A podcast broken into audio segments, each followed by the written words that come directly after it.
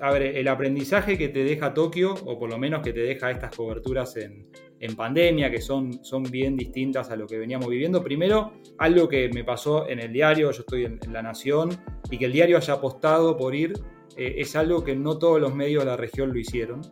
Y, y sí es para destacar, porque la presencia, la presencia en el lugar sigue siendo valiosa. Quizás eh, la pandemia nos, nos, lleva a una situación donde no hay que estar presente en todos lados, o no se puede en realidad estar presente en todos lados eh, por cuestiones de limitaciones de viajes, de costos, la pandemia que también te, va sacando de ciertos lugares, pero poder apostar por una cobertura así de esta magnitud te da, te da presencia, te da clima, te da la posibilidad de tener contacto, de tener esa calle que muchas veces se le pide al periodista y que realmente creo que, es una apuesta que, salió y que después, no solo de lo periodístico, sino de las métricas, eh, demostró que valió la pena la apuesta.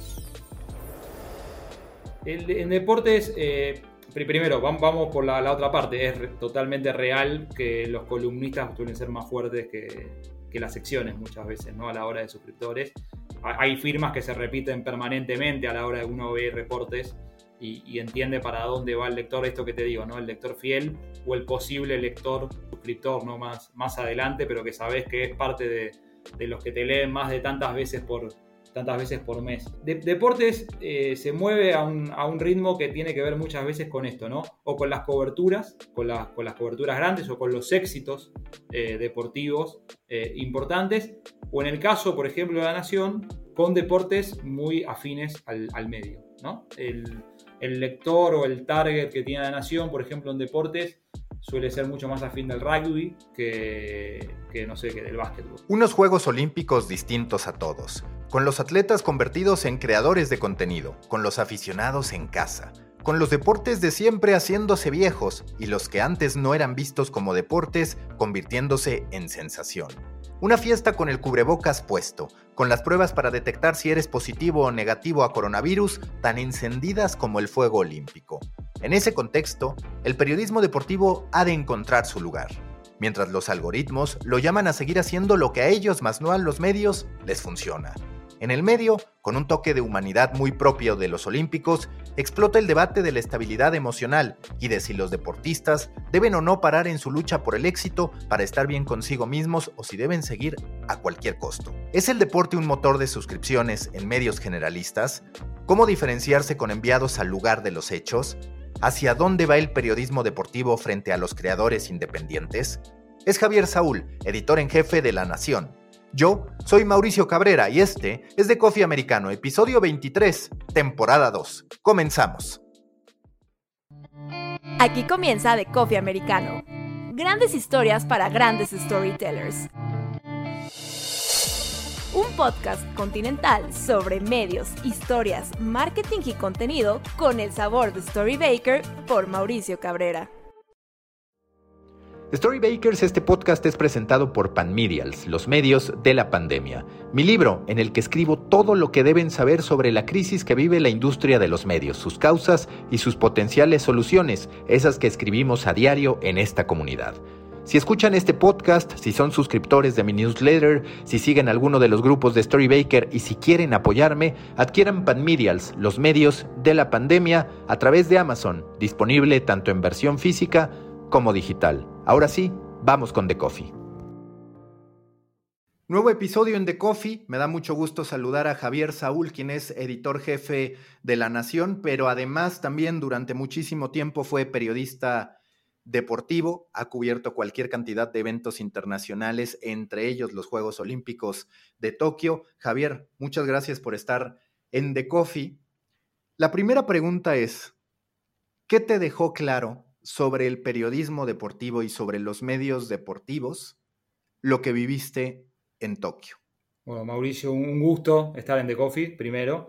Eh, y después, a ver, el aprendizaje que te deja Tokio, o por lo menos que te deja estas coberturas en, pandemia, que son, son, bien distintas a lo que veníamos viviendo. Primero, eh, algo que me pasó en el diario, yo estoy en, La Nación, y que el diario haya apostado por ir, eh, es algo que no todos los medios de la región lo hicieron y, sí es para destacar porque la presencia, la presencia en el lugar sigue siendo valiosa. Quizás eh, la pandemia nos, lleva a una situación donde no hay que estar presente en todos lados, o no se puede en realidad estar presente en todos lados eh, por cuestiones de limitaciones de viajes, de costos, la pandemia que también te, va sacando de ciertos lugares, pero poder apostar por una cobertura así de esta magnitud te da, te da presencia, te da clima, te da la posibilidad de tener contacto, eh, de tener esa calle que muchas veces se le pide al periodista y que realmente creo que, es una apuesta que, salió y que después, no solo de lo periodístico, sino de las métricas, eh, demostró que valió la pena la apuesta.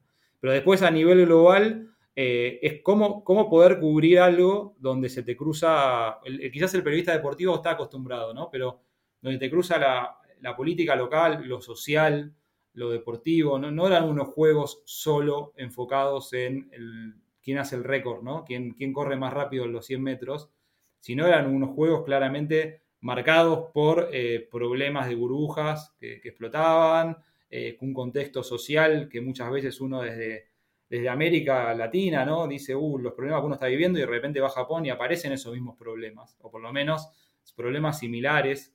Eh, entonces, creo, creo que lo tenía que ver con eso, ¿no? Me parece que hay unos juegos que de lo periodístico te daba la posibilidad de, cubrir un poco de todo. Eh, lo social, lo, lo, que era sanitario, lo que era deportivo, y, quizás el aprendizaje es un poco ese, ¿no?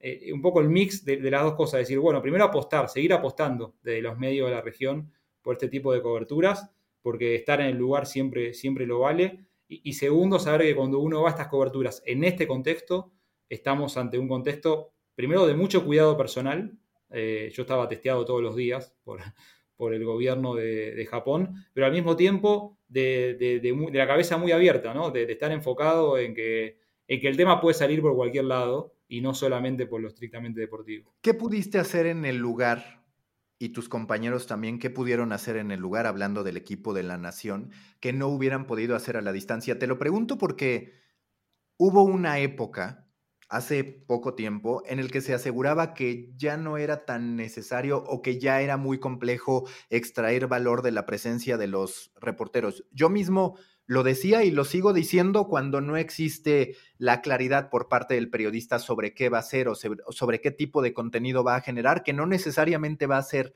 el más visto. Entonces, por eso me interesa mucho tu perspectiva en carne propia de qué sí pudiste hacer en el lugar que sientes que no hubieras podido hacer y cuál fue al final el valor agregado que pudo encontrar la audiencia más allá de si fue lo más visto o no?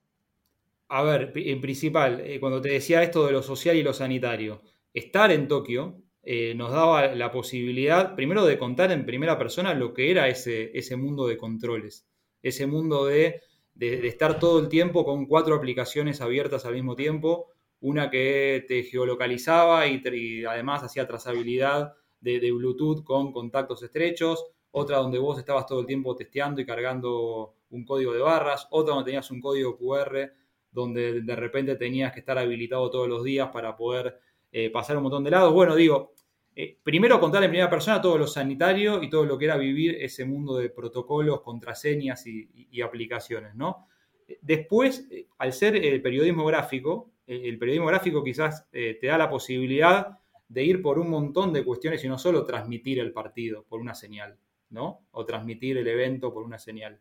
Entonces, eh, tenés una cobertura mucho más amplia durante el día, la posibilidad de contar algo, lo porque podíamos, ¿no? Porque estábamos muy, muy cerrados en burbujas de, olímpicas, lo que podíamos de lo social, de la calle, lo que podíamos también de lo deportivo, del plus de las entrevistas. Haber sido el único medio gráfico, digamos, eh, fuerte de Argentina en el lugar. Por ejemplo, a mí me dio la posibilidad de hacer entrevistas y producciones que no podía hacer a la distancia. Que quizás a la distancia vamos a decir, sí, tienen el mismo, la misma posibilidad de hacerlo porque lo hacen por un llamado, por un montón de las plataformas que tenemos ahora, pero yo lo hacía en el lugar, producía las fotos que quería, teníamos un fotógrafo, trabajábamos con los protagonistas en el momento, mientras acá en Buenos Aires o en el resto del país tomaban las fotos de agencia, nosotros producíamos fotos especiales para las portadas, ya sea digitales o print, eh, de, nuestro lado. había un plus que era estar en el lugar y no solo poder contar todo lo que te decía antes, sino poder producir contenido. Así que, por ese lado, y, obviamente lo digital eh, te abre la puerta a un montón de, cuestiones. No las hicimos, pero podrías haber hecho un podcast o podríamos haber hecho eh, otras cosas, pero hacíamos un newsletter que se entregaba todas las mañanas en Buenos Aires. eh, que hacíamos contenido que se generaba las 24 horas para el digital, contenido que después eh, derramaba de alguna manera en el papel, por una cuestión de horarios. Eh, entonces yo creo que el plus estaba ahí, el plus estaba en poder producir y, contar sensaciones en un contexto donde yo sé que esas sensaciones era imposible contarlas desde, casa, contarlas desde, desde la redacción, desde el escritorio. Tenía que estar en el lugar y, realmente no solo lo, que era sensaciones, sino también lo que era producción, lo logramos gracias a estar ahí, gracias a poder eh, eh, hablar con los protagonistas, poder estar cara a cara, poder arreglar entrevistas o cuestiones por fuera de la agenda eh, y el plus era, estaba, estaba en el lugar. El plus era, era poder contarlo desde allá. Fuiste, si lo quieres ver así, parte del cuerpo técnico en términos de estrategia de la nación y por el otro lado, jugador en el campo. ¿Cómo deben medir los medios de comunicación para entender el valor de las coberturas, para hacer un análisis claro entre calidad y cantidad? el éxito o no de una cobertura. Es decir, tú qué parámetros usabas y cuáles son los KPIs, digamos, bajo los que se debe juzgar una cobertura, porque estarás de acuerdo que si te vas a lo más visto, lo más visto puede terminar siendo un meme y entonces adiós al valor de la cobertura si se le quiere juzgar así. A ver, algo me, dejó claro que obviamente llegué a, Tokio, yo tenía la cobertura esta dentro de lo que era mi trabajo de editor de deportes, que era mi trabajo hacia, hasta diciembre de 2020 por eso y por cuestiones ya de, organización y administrativas me correspondía el viaje, o sea, tenía, eh, de alguna manera heredaba el viaje del año pasado a esta fecha, pero siempre con una visión eh, desde mi posición, obviamente, de audiencia y, de estar atrás de también de estos números o de estas métricas. Eh, me parece principal algo que, que, se destacó en el diario y que finalmente fue también algo que hizo hasta publicidad del diario, que era cuestión de marca, ¿no? De estar en el lugar. Te decía, bueno, la nación está en Japón, no hay otro medio gráfico que esté aquí. Bueno, seguramente eso desde algún lado comercial les habrá, les, habrá rendido. Después, en lo que yo me fijaba estando en Tokio, y me sigo fijando acá, es en las métricas. Hoy tenés dos métricas, que tenés una que son las típicas de visita, las métricas de ego, esas de me, leyeron más, me leyeron menos, eh, y funcionaban. Realmente funcionaban. Y cuando nosotros eh, poníamos la firma desde, desde Tokio, tenía un plus. Y después tenés la otra, que son las métricas de, suscriptores, y, también funcionaban. Entonces, yo creo que en, eso, en esos números son los que terminan convenciendo. Realmente, obviamente, desde el lado interno tuve buena recepción de lo que fue la cobertura. Y me parece que era un poco como esas tres patas, ¿no? Primero la marca, diciendo, bueno, se me posiciono, diciendo estamos en tal lugar, cuando probablemente la competencia no está. Eh, después, los números de, views o estas métricas más analytics, de decir, bueno, eh, está rindiendo la nota. Quizás no todas, ¿no? Porque también en un juego olímpico uno tiene una cobertura, una cantidad de notas que habrá muchas que están por abajo de la media, pero la realidad es que la gran mayoría que eran producciones desde allá funcionaban. Y después de las métricas de suscriptores o estas métricas mucho más especiales y apuntadas a los que son quienes pagan, quienes están, digamos, suscriptos al, al medio y que también funcionaban. Entonces, realmente, como tenés esas tres patas eh, funcionando, creo que hoy son los, los puntos que te marcan que una cobertura puede ser exitosa. Si alguno de esos tres fallaba, bueno, sí podemos estar hablando de un poco lo que vos decías antes, ¿no? Eh, ¿cómo, justifico? ¿Cómo estoy ahí? Pero si realmente vos estás empujando desde marca, desde métricas de, visitas y de métricas de suscriptores y hay, hay números que te demuestran que rinde, me parece que, eso termina de alguna manera fundamentando todo y justificándolo, ¿no? Esta parte que mencionas, una de las tres patas, la de suscripciones en relación con un gran evento deportivo que, como dices, tuvo sus connotaciones sociales, políticas y económicas, ¿qué tan relevante resulta para efectos de generar suscripciones a un medio generalista a final de cuentas la cobertura de un medio deportivo. Si tiene cifras, pues adelante. Si no tiene cifras, cuando menos el, panorama de decir, a ver, si hay una aguja que se mueve hacia adelante a partir del deporte bien cubierto. No tengo, digamos, los números de cuántos suscriptores logró o no el, diario eh, durante este tiempo de Juegos Olímpicos. Sí te puedo decir que tuve acceso a métricas y tengo acceso a métricas diarias, que es parte de, digamos, los reportes con los que, con los que trabajo en los que quizás no en la previa, va, e, esto suele pasar con los eventos deportivos, no en los días previos, sino a partir del día de la inauguración y hasta el día del cierre, eso sí, es mucho más concreto. la realidad es que las métricas apuntadas a tiempos de lectura, a interés del suscriptor, a, un montón de cuestiones que tenían que ver más con el lector fiel, estaban rindiendo por encima, en algunos casos duplicando a las que son de política, economía y, de, demás secciones. Obviamente que son esos 15, 20 días, no vamos a decir que ni, en la previa ni en el después, sino en esos momentos de mayor eh, tensión o de mayor clima deportivo, si es real que uno cuando veía las métricas todos los días lo que dominaba esa métrica del lector fiel o de posible lector fiel, que también son esas métricas que uno a veces eh, estudia, que es el que llegó y el que suele estar siempre en el medio, que quizás todavía no es suscriptor, pero es un lector que puede llegar a ser suscriptor, eh, la verdad que los números eh, funcionaban, rendían y uno veía que pasaba eso. mucho interés de parte del lector, mucho tiempo de lectura en términos de Juegos Olímpicos. Cuando uno veía el análisis final, en algunos casos lo que te decía, duplicando a temáticas mucho más generalistas. Eh, y, a veces no era solo el gran éxito de algún deportista o el gran récord, sino a veces las historias, eh, mucha historia local, mucha cosa de contar de allá, el, clima de, Tokio, y, eso le interesaba. Entiendo que le interesaba al lector por ese lado, eh, sentirse un poco allá, no estando desde acá. pero la realidad, en términos de métricas, sí puedo confirmar que, por lo menos en los 15, 20 días de cobertura, le devolvió al diario números eh, interesantes a la hora de analizar cómo se movía el lector fiel eh, o, el posible lector fiel con la temática de Juegos Olímpicos. Lo que te demuestra así un poco a tu pregunta, que ante una buena cobertura, no porque digamos le haya hecho uno, sino por la buena cobertura a través de todo el equipo, eh, uno puede apostar a eso para mundiales, para Juegos Olímpicos, para coberturas de las, de las más potentes, ¿no? En el día a día, ¿qué rol dirías que juegan los deportes? Porque, por ejemplo, hay muchos reportes que señalan las suscripciones a medios generalistas. En muchos de los casos están vinculadas a los columnistas, ni siquiera unidades periodísticas independientes internas, sino a los columnistas. ¿Cómo se comporta en este sentido la variedad de categorías que detonan suscripciones en la nación habitualmente? en deportes, eh, primero, vamos por la, otra parte. Es totalmente real que los columnistas suelen ser más fuertes que, las secciones muchas veces, ¿no? A la hora de suscriptores. Hay firmas que se repiten permanentemente a la hora de uno ver reportes y, entiende para dónde va el lector, esto que te digo, ¿no? El lector fiel o el posible lector eh, suscriptor, ¿no? Más, más adelante, pero que sabes que es parte de, los que te leen más de tantas veces por, tantas veces por mes. Eh, deportes eh, se mueve a un, ritmo que tiene que ver muchas veces con esto, ¿no? O con las coberturas, con, con las coberturas grandes o con los éxitos deportivos importantes, o en el caso, por ejemplo, de la Nación, eh, con deportes muy afines al, medio. ¿no? El, lector o el target que tiene la nación, por ejemplo, en deportes, suele ser mucho más afín del rugby que, no sé, que del básquetbol o, que, de algunas cuestiones del fútbol, del día a día.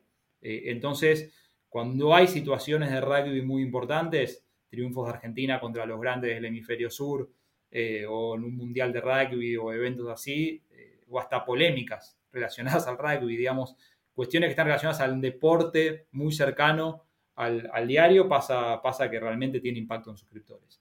Eh, pasa con, el polo, ¿no? Estamos hablando de deportes muy cercanos al, lector del diario, o por lo menos al lector tradicional del diario. Eh, entonces termina, termina impactando mucho más un gran abierto de polo que, quizás algo más relacionado al, día a día del fútbol de ascenso, ¿no? O del fútbol más, más local.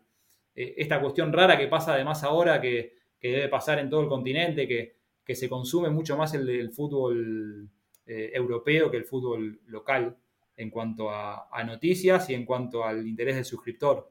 Que, bueno, ahora no porque Messi pasa al, PSG o pasó al PSG, sino porque en algún momento uno multiplicaba por 10 las, lecturas de una nota de Barcelona al lado de una lectura de River o Boca, ¿no? Y uno dice, ¿cómo puede estar pasando esto? pero realmente que hay un interés por el protagonista, hay un interés por esa cuestión de, ver hacia el, hacia el, fútbol europeo que en otro momento no pasaba. Eh, hay, hay, creo que hay ahí un, canal de, de, conseguir suscriptores del, deporte, por lo menos en los medios eh, latinos, latinoamericanos, que tiene que ver con las grandes coberturas y con los deportes afines a cada medio, ¿no? Eh, probablemente a Caril le pase otra cosa, eh, o a otro medio de, de, Argentina o del exterior le pase, le pase por otro deporte. En el nuestro nos pasa por las grandes coberturas, las grandes apuestas y por deportes afines. la realidad que pasa por ahí a la hora de eh, ir en busca de, suscriptores o de, o de, lectores fieles que se transforman en suscriptores. Y como secciones, ¿en qué lugar dirías que están? A ver, los columnistas pues pueden o no ser una sección en lo particular, pero ¿cómo dirías que está esa bajada en términos de generación de suscripciones? Y es muy marcado, por lo menos en el diario, política, ¿no? Eh, política, el, columnista de política, creo que pasa en, la gran mayoría de los medios, eh, no solo de la región, sino eh, también del norte y, de Europa, que, tiene esto, ¿no? un medio generalista muy enfocado y muy parado también en algunas cuestiones políticas, tiene eh, tres o cuatro firmas que, realmente empujan eh, ese, ese, canal de, digamos, de suscriptores, de alguna manera. pero sí, creo que está enfocado en política, quizás en algunos momentos en economía, pero política es, es el gran, ¿no? Es la cabeza de todo. Hablando de ya no la cobertura de la nación, sino de los medios deportivos, que los dos somos amantes de ellos, estuvimos en ellos y demás, ¿sale bien parado el periodismo deportivo de los Juegos Olímpicos o cuál es tu perspectiva al respecto? Entendiendo lo complicado de generalizar, pero emitiendo un punto de vista sobre eh, lo que vemos, lo que se percibe del periodismo deportivo y su accionar. Pasa que yo ahí lo diferencio, a ver, en dos cosas. Uno, por un lado está la cobertura televisiva, que tiene toda esa reacción en redes, que a alguno le gusta más, le gusta menos, esa cosa de forzar a veces o no la, polémica, o, de forzar el color eh, para tener impacto. Eh, son unos juegos, fueron unos juegos raros, distintos, en el sentido no solo que todo lo que hablábamos de lo sanitario, de los controles y, el deporte, sino que fueron distintos también porque en el caso de Argentina se realizaron de, de madrugada, ¿no? Son eventos que empezaban a las 10 de la noche y terminaban a las 6, 7 de la mañana del día siguiente, son difíciles de, generar audiencia, ¿no? Son, son complicados. Hay que pensar de alguna manera no solamente en ese horario de madrugada, sino en qué contenido le dejo al lector eh, o al televidente para el resto del día cuando realmente está despierto. Que creo que sí, sí pasó. O sea, si, si hay algo que destacar es que todos los medios lograron hacer esa dinámica, ¿no? Es decir, no solo te cubro el, vivo a través, por ejemplo, de los medios digitales, a través de, los live blogs, ahora que estamos en temporada alta de live blogs, ¿no? Casi todos los medios están apostando a estas coberturas en vivo. Eh, no solo te, cubro de esa manera la madrugada, sino te, te, dejo grandes historias o te dejo buenos resúmenes para el resto del día, que va a ser cuando vas a leer, o a través del newsletter a primera hora del día para que vos sepas qué pasó durante esta noche. Eh, creo que más allá de que lamento de que otros medios no hayan podido ir, eh, algunos por, cuestiones del control también que tenía Tokio, ¿no? Eh, si vos llegabas muy justo sobre la fecha, era muy difícil subirte una cobertura de este, este, tipo, porque te tenían que aprobar hasta el hotel. Entonces, si uno no, no, era, no tenía la facilidad que tenías en otras coberturas, pero sí, lamento que, no haya viajado más medios de la, de la región. Eh, pero por otro lado, creo que los que trabajaron desde acá lo hicieron, lo hicieron bien. O sea, la, realidad es que uno veía que, se apostaba por, cosas interesantes. Eh, más allá de que a veces uno cae en esto que vos decías, en el entretenimiento, ¿no? En qué, en el color. Creo que había un buen mix entre historias, eh, color, todo es necesario, ¿no? Pero entre historias, color y, y, buenas, buenas entrevistas y buenas historias. Cada uno lo podía hacer a su manera. Nosotros estando allá y otros probablemente desde un teléfono o desde alguna plataforma desde acá. Pero, pero creo que todos lograron, lograron llegar bien y, lo cubrieron bien. En el caso nuestro, creo, creo que lo hicimos, eh, lo hicimos muy ordenados y, de esta manera que te decía, de que el lector tenga un vivo de madrugada y al mismo tiempo pueda profundizar durante el día. Era, era ese mix que, al que apostábamos y creo que se logró. ¿Te parece que fue esta la primera edición de los Juegos Olímpicos y posiblemente de los grandes torneos deportivos en que el atleta entiende a la perfección su poder como creador de contenido. Digamos, ya hace tiempo habíamos tenido ciertos posteos, imágenes y demás, pero es aquí donde ya pudiste sentir al atleta creador de contenidos por primera vez en toda su fuerza. 100%. O sea, cada, cada juego o cada evento tiene esto que vos decías. Algún evento fue, me acuerdo, allá por 2010, te marcaban, este es el Mundial de Twitter, este es el Mundial de, Facebook, que todos los deportistas empezaban a llegar con sus páginas de Facebook y tratar de mostrar un poco su contenido, pero era todavía un poco eh, incipiente, ¿no? Que empezaban a dejar algún texto o alguna foto, algún mensaje en Twitter y eso replicaba después, pero bueno, ahora claramente ya son casi como plataformas cada uno, ¿no? O sea, una plataforma, pequeñas plataformas de medios donde cualquier cosa que publiquen en, Instagram o que difundan ellos termina siendo un poco la historia después al día siguiente. Sí, sí, sí, claramente, bueno, uno de los casos más rendidores, por ejemplo, en cuanto a métricas, en estos Juegos Olímpicos fue la deportista bielorrusa que, termina escapándose de, Tokio por cuestiones internas y cuestiones políticas y termina exiliándose en, otro país de Europa. Y, ella difunde a través de Telegram eh, y lo informa a través de sus redes sociales. Y, a partir de ahí llega de repente Reuters, ¿no? A, a, la, a la deportista.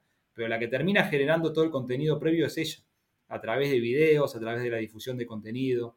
Digo, ese es el caso extremo, ¿no? Pero te demuestra el poder que tiene el, deportista de, poder generar su, contenido y que ese contenido llegue a un montón de, en este caso el de la Bielorrusa, obviamente a un límite distinto y, político, pero después en otros casos eh, lo que ellos generan de repente termina siendo la historia del día o termina siendo la imagen del día, eh, la intimidad, bueno, un montón de cosas por, eso es más difícil quizás el trabajo del periodista y quizás lo que hay que ir a buscar es, otro costado y, ir a entrevistarlos por afuera de lo que ya ellos publicaron.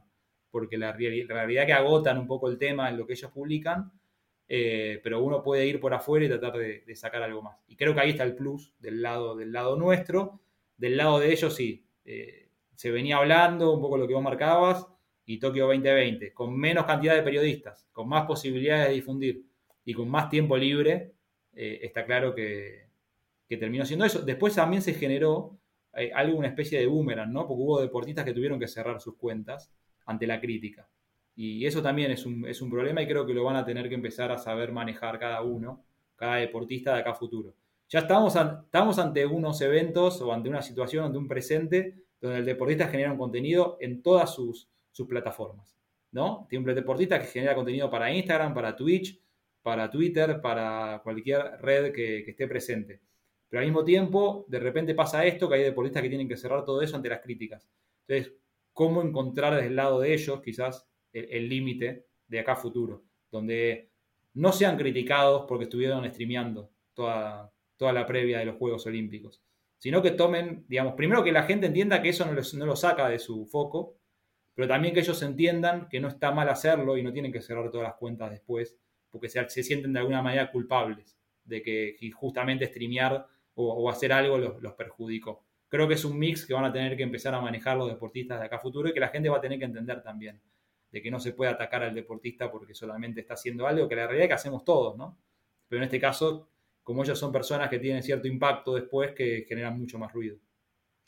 Como periodista deportivo que también eres, ¿qué tan desafiante te resulta estar a veces emitiendo opiniones, en algunos casos, pues muchos periodistas emitiendo juicios de valor sobre, por ejemplo, la valentía o el fracaso de Simone Biles decidiendo retirarse de la competencia por problemas personales, por problemas emocionales y demás. Es decir, yo escribí sobre eso y dije, lo complicado aquí como periodista, cuando te piden una opinión, es decidir cuándo lo que está viviendo el deportista si es suficiente como para llegar y decir, ¿sabes qué? Que sí, no puedo con esta, con esta presión, con este momento que estoy viviendo, pero quizás otro periodista con otro tipo de antecedentes sale a decir lo mismo y el juicio podría ser distinto. Es decir, ahí se hace todavía más compleja la evaluación, el análisis, si lo quieres llamar así, el diagnóstico que desde el periodismo deportivo se tiene que dar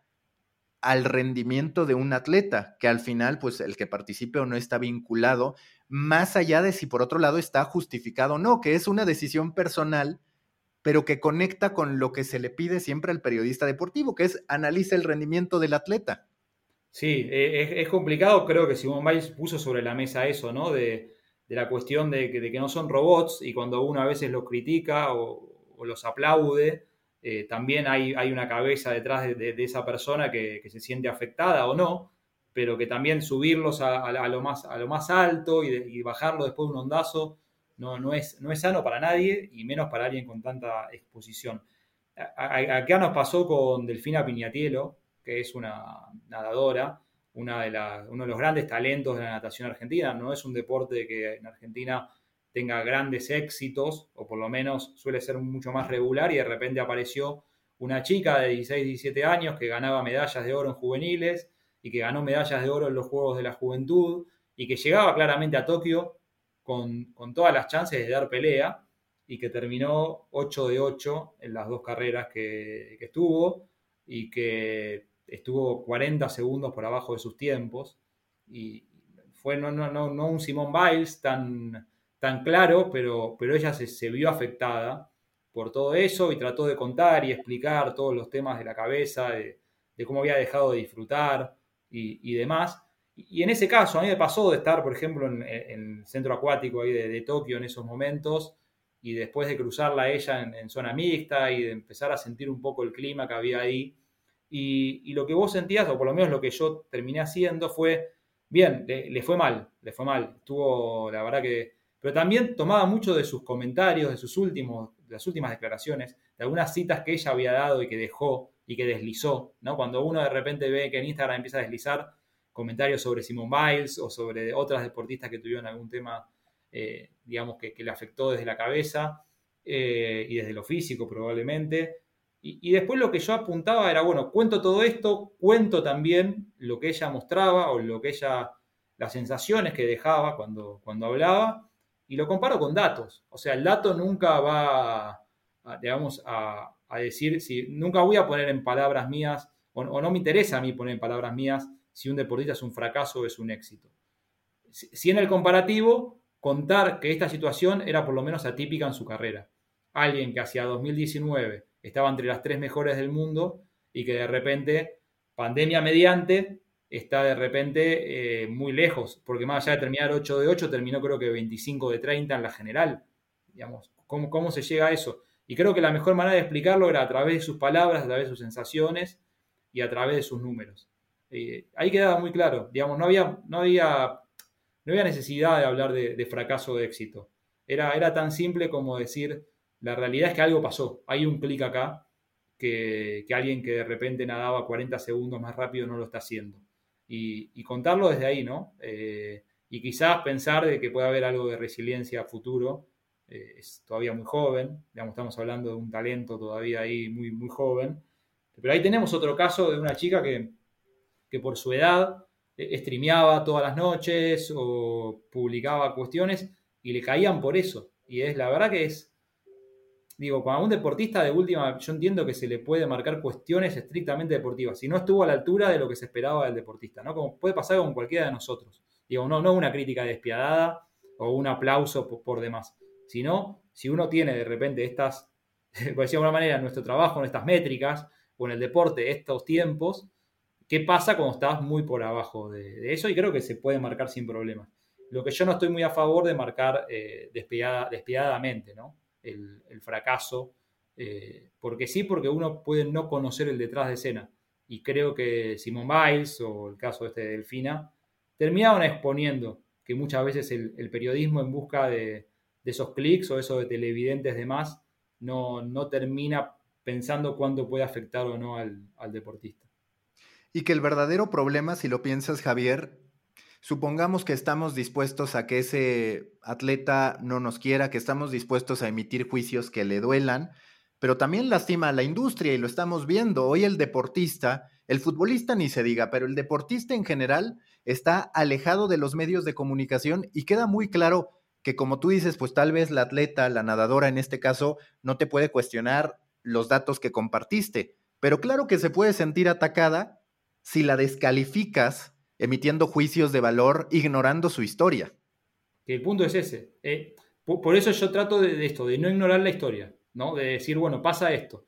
Hay datos. los datos son más difíciles de refutar, sobre todo cuando hay una diferencia muy, muy grande. Después se pueden explicar y después probablemente el deportista tenga la posibilidad de justificarse. Eh, digo, no, no por hablar solo de Delfina, digamos, pasa con, con varios deportes. Si, bueno, si siempre fuiste hacia el podio, ¿por qué terminás 12 de 12? Quiero saberlo.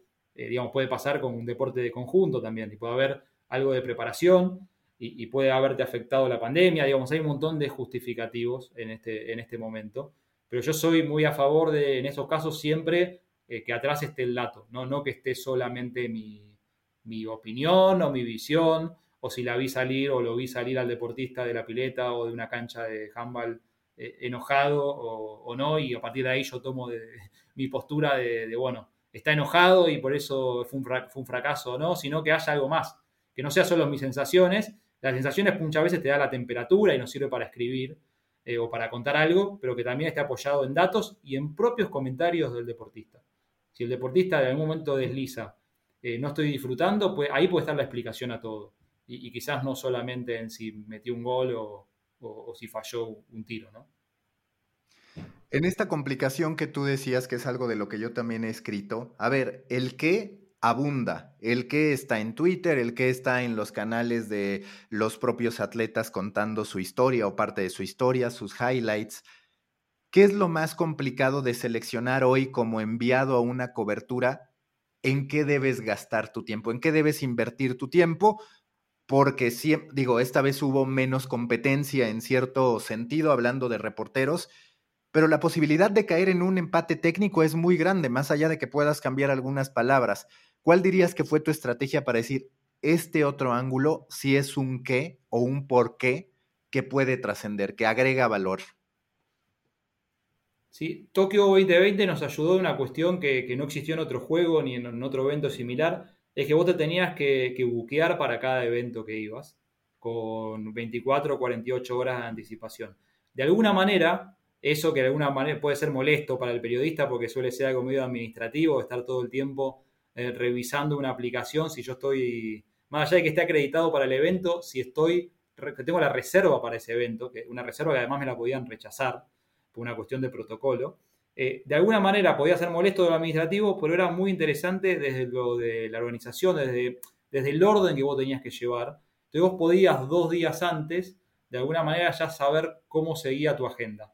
Eso, me pareció que era, era interesante y eso nos facilitó un poco esto que vos, que vos marcabas. Es, bueno, podemos sumariar o podemos pautar eh, cierta estrategia de contenido para esto que nos pasa dentro de 48 horas, porque sabemos que vamos a ir, sabemos que estamos reservados y sabemos que vamos a poder entrar.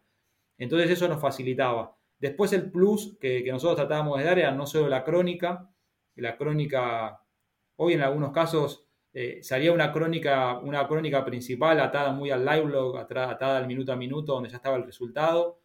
Eh, nosotros le sumamos una crónica más de sensaciones, una crónica más del lugar, de la temperatura de estar en, Tokio. Después apostábamos mucho por lo que era entrevistas eh, o por lo menos charlas posteriores a los eventos, ya sea ahí en, en zona mixta o en la Villa Olímpica y, después eh, a, contar mucho del, color y de los controles, algo que la realidad, Mauricio, que me la pasé eh, contando de eso en muchos textos o, en, imágenes.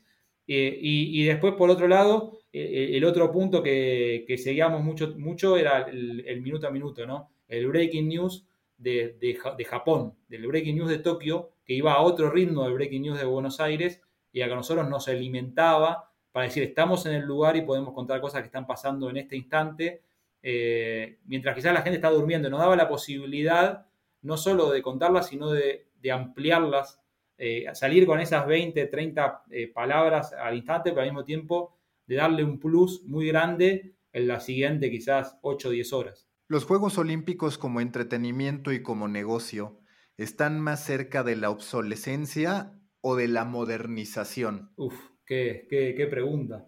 Eh, a ver, los Juegos Olímpicos creo que están yendo hacia, hacia una audiencia joven y eso está, está bastante obvio, ¿no? Tratan, tratan, están tratando de buscar por lo menos una salida. creo que los Juegos Olímpicos de hace un par de ediciones sí iban camino hacia quizás lo más obsoleto.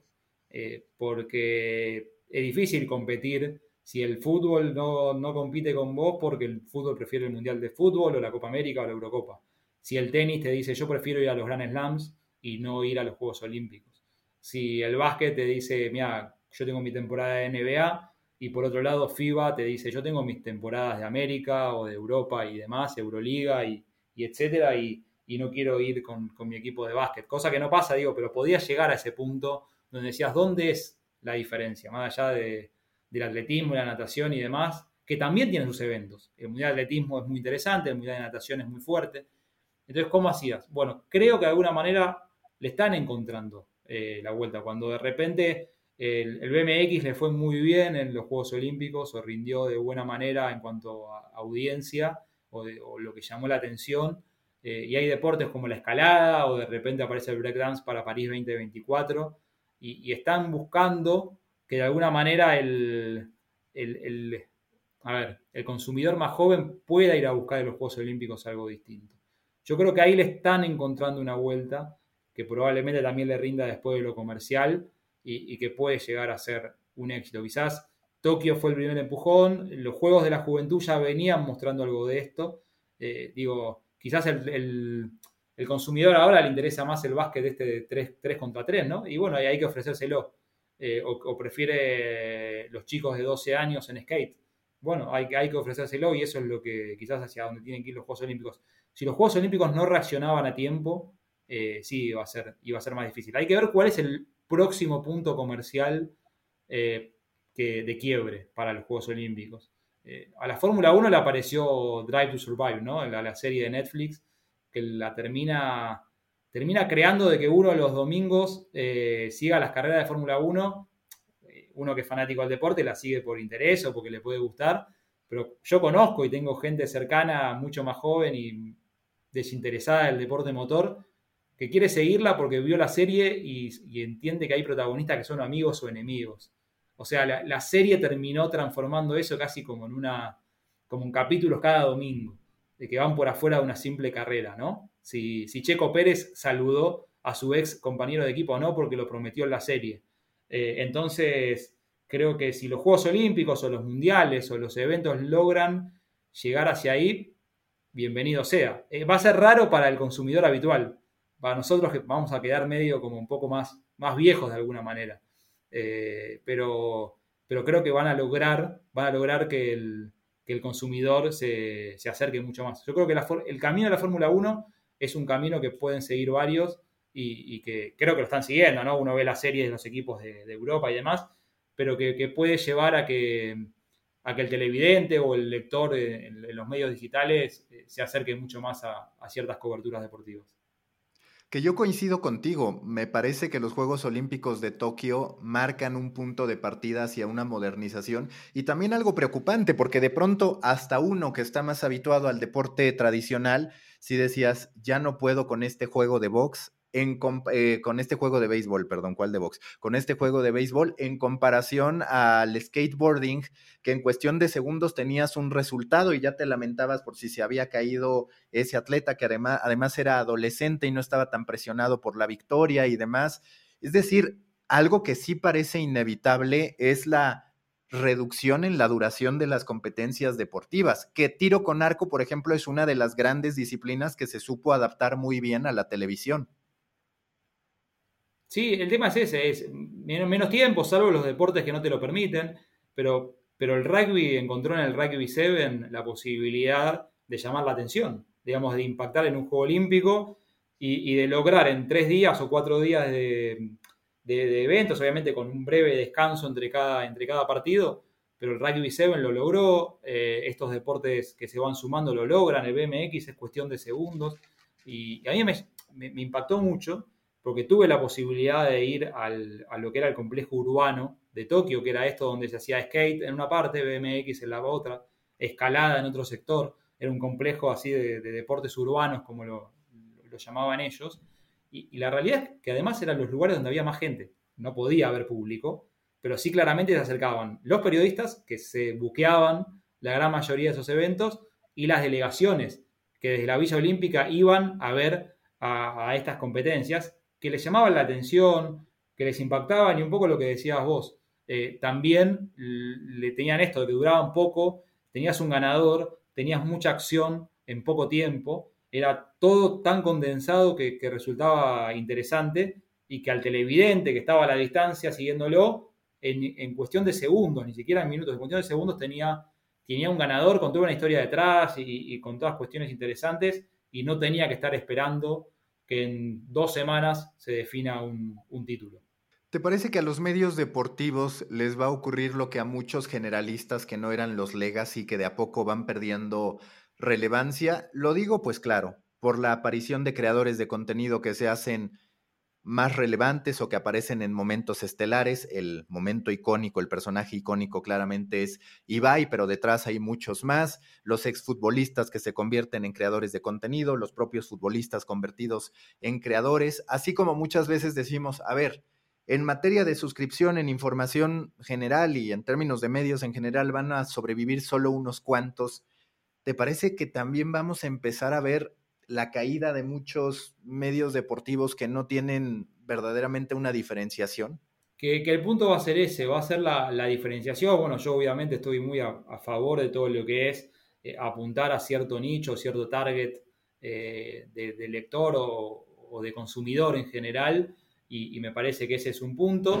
Y después de los que son deportivos eh, generalistas, ¿no? el típico sitio deportivo o el típico medio deportivo histórico y, tradicional, creo que la única manera que, tienen que apuntar, aunque no me gusta ser tajante, porque esta es una industria que cambia año tras año, semestre tras semestre, sí creo que se van, el que no se adapta, eh, hace 10 años decían, el que no se adapta no va a seguir, y la realidad es que podías no adaptarte y todavía tenías un, margen de error. Eh, yo creo que ahora el que no se adapta le, le cuesta, le cuesta mucho más. Eh, y, puede llegar a ser el fin, claramente. O sea, eh, el punto es esto, buscar eh, suscriptores y entender que quizás lo que vos ofrecías no era, no era de consumo gratuito, pero al mismo tiempo ofrecerle al suscriptor algo diferente. Porque si yo le estoy ofreciendo al suscriptor un desgrabado de lo que dijo Ibai, no es diferente. Y si lo estoy ofreciendo al, al suscriptor lo que encuentra en redes sociales, no es diferente.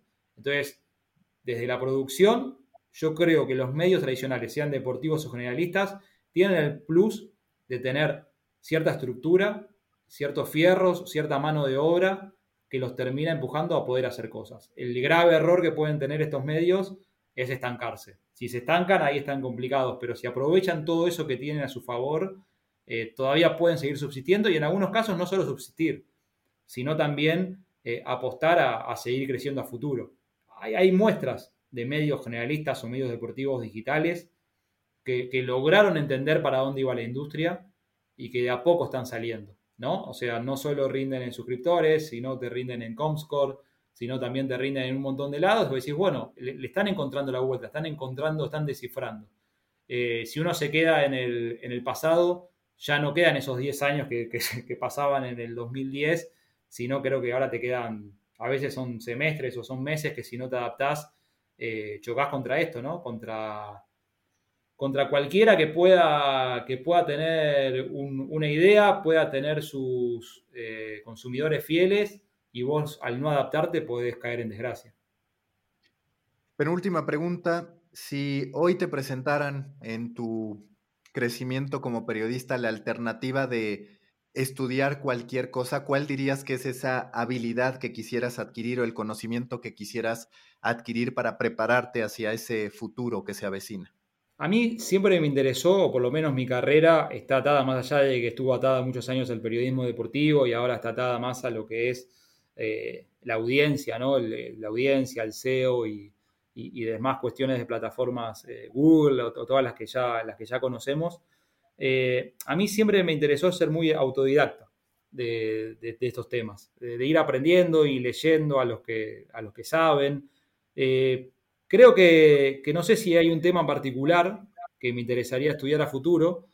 Eh, sí que me interesa seguir leyendo o, seguir aprendiendo de, esos casos de éxito. No, el caso de éxito único en el mundo que, decimos, bueno, uno cita el New York Times muchas veces, ¿no? Porque el New York Times hizo esto y la realidad es que no todos vamos a hacer New York Times podemos tomar eh, ejemplos, pero, pero me interesaría más seguir eh, viendo esto, ¿no? Los, pequeños casos de éxitos que decías vos, estos que se lograron adaptar, estos que lograron apostar por algo y, están quizás monetizando con mucho menos cantidad de, recursos o de estructura. entonces me gusta, siempre me gusta aprender de eso. No, no sé si hay un tema en particular, pero sí de, esta, de este crecimiento, de este aprendizaje autodidacta que tuve a lo largo de estos 15, 20 años, eh, seguir, seguir en esa tendencia, es decir, seguir aprendiendo de cómo hay algunos que se mueven rápido y, logran, y logran conseguir audiencia, logran monetizar y, logran hacer cosas interesantes, porque eh, no es algo que, se me escapa, ¿no? no es que solamente me interesan los que, los que hacen eso a costo de, quizás de, ir atrás de, viste, atacar el periodismo. Sino, no, hacer cosas cosas interesantes, cosas que valen la pena, que dan un diferencial, hay valor agregado y que al mismo tiempo eh, logran, logran tener cierto éxito. Me parece que me gustaría seguir eh, aprendiendo y profundizando por ahí. La última pregunta que, que, la he cambiado recientemente, ¿cuál es el tema que más quebraderos de cabeza, que más tazas de café te ha demandado sobre tu labor, ya sea en el medio deportivo, en el periodismo deportivo, en los medios en general? Y a ver, hasta el año pasado, mismo lo que fue estos juegos, eh, esta cuestión, nada, fue, fue, un año de mucho, de mucho tema administrativo, ¿no? Por fuera de lo, de lo estrictamente periodístico, eh, donde aparecen un montón de protocolos y, cuestiones que, te obligan a, estar atrás de, bueno, la previa de Tokio 2020 fue claramente un quebradero, no día tras día, sino hora tras hora, ¿no? De mails y de cuestiones que no tenían que ver con lo estrictamente periodístico. Uno quería sentarse a, armar pautas y estaba cerrando un mail con, algún eh, japonés que estaba eh, del otro lado cerrando cuestiones administrativas. Eh, pero, pero después lo, que, lo que me pasa en el día a día es, es un poco esto, lo que me demanda más quebradero, más café, es, es cuestión de, entender, de entender muchas veces a la industria, de, de entender por qué una fuente externa está eh, moviéndose a un ritmo diferente al que uno sospechaba que se iba a mover, ¿no? Es esas cuestiones que muchas veces eh, nos demandan tiempo y, tratar de descifrar, tratar de descifrar. Eh, la, posición en la que estoy, tenés muchos números a la vista, yo trabajo con productos, con datos y con, un montón de equipos, digamos, que están acompañándome, pero, pero por otro lado vos tenés que descifrar un montón de cosas que, te ocultan o que son, son números medio que, algunas empresas ponen, viste, bajo la alfombra, cuando Google no te quiera mostrar todo. Entonces, eso, el descifrar, el entender, el tratar de, poder saber por dónde vienen estos, estas cifras y, por qué una fuente externa puede moverse diferente de un día para el otro. Creo que es lo que más me está llevando, sobre todo en el último semestre, ¿no? en, esta, en esta posición mucho más específica que tiene relación con eso. Javier, muchas gracias por haber estado en The Coffee. No, muchas gracias por la invitación. Busca la próxima semana un nuevo episodio cargado con grandes historias continentales, endulzado con acento latinoamericano y narrado por grandes storytellers. The Coffee Americano, un podcast de storytellers para storytellers. Un podcast de Storybaker por Mauricio Cabrera.